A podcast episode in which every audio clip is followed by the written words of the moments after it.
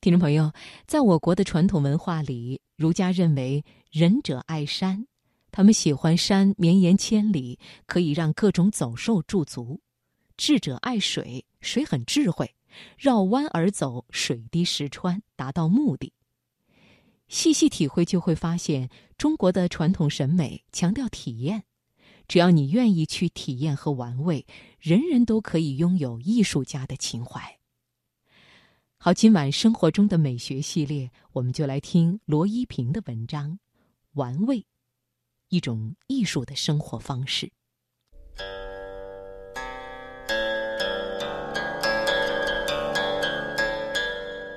一张琴，一轴画，一朵青花，一方古月，一寸光阴，一壶酒。一纸诗书，一年华。年华，年华。久远的历史，漫长的光阴。寂静之时，放慢生活脚步，享受生活美学。财经夜读倾情奉献生活中的美学，美学，共享一段诗情画意的典雅人生。人生。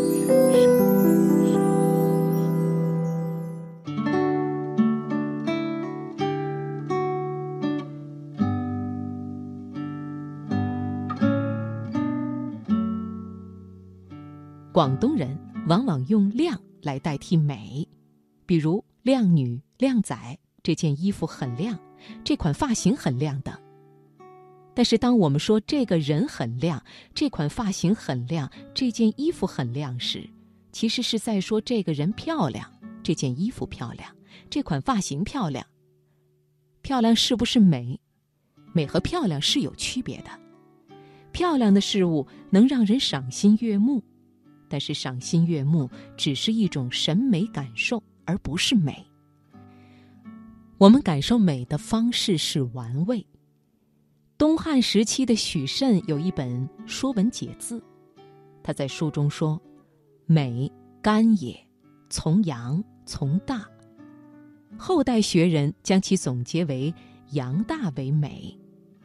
美字为上下结构，由阳和大构成。阳大，大而干，干而肥，肥而美。只是说，美的快感是要让外在的事物进入你的口腔，让你慢慢的品嚼，让它成为你身体内的血液，在你体内循环，化成你的精神，成为你的生命意识，这就是美。美的内在意蕴是犹如把大而肥、肥而干的羊肉放入口腔，慢慢咀嚼、慢慢玩味，才能感受出来的。所以许慎说：“羊大为美。”在中国传统文论中，我们现在天天谈到的“美”这个字，其实是很少出现的。代替它的字是“品”，“品”字由三个口组成，三口成品。潮汕人爱饮茶，饮茶就是将简单的东西复杂化。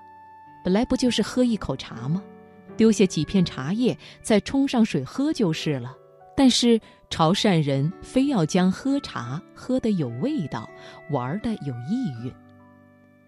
潮汕人喝茶，迷醉于玩味茶水等倒入每一个茶杯的过程，他们称之为关公巡城和韩信点兵。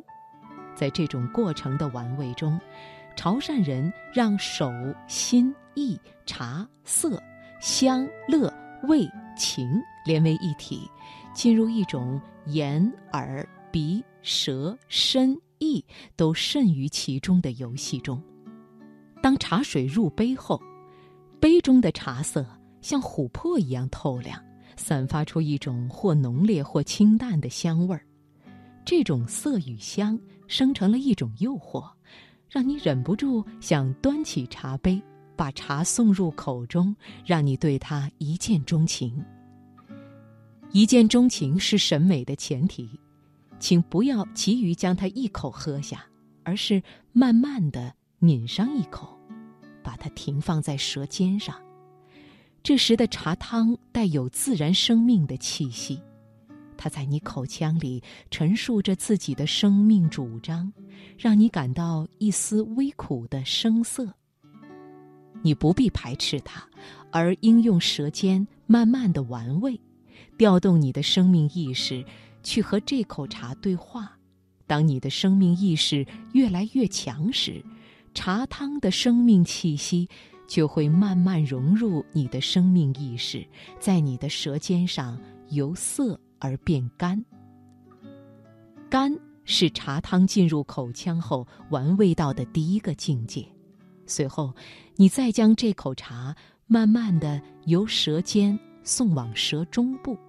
同时调动你所有有关茶的文化、茶的历史，进一步的和它对话。你可能会想到陆羽的《茶经》，想到苏东坡关于茶的禅语，想到了不同时代的文人、禅师和茶的对话。这口茶开始升华为一种厚厚的历史感和文化感。茶汤在你的口腔中慢慢的由干变厚，厚是你玩味到这口茶的第二个境界。当你把这口茶送下咽喉的一刹那，没有了历史，没有了陆羽，没有了苏东坡，没有了禅师，干也好，厚也好，都不存在了，有的只是一种人生的通透。此时，你玩味到了这口茶汤的第三个境界——醇。这时的你忍不住将茶杯往桌上一放，背往椅子上一靠，手往桌子上再一拍，说：“好茶！”一杯茶，三口品，三种境界：干、厚、醇。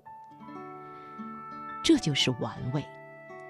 潮汕人玩味的不仅是喝下这口茶，他们还玩味这杯茶由液变汤、由汤入口、由干变厚、由厚化醇的整个过程，并把这个过程视为一种艺术的生活方式和人生境界。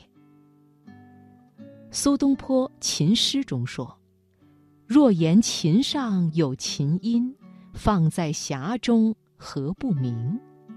若言音在指头上，与君何不指上听？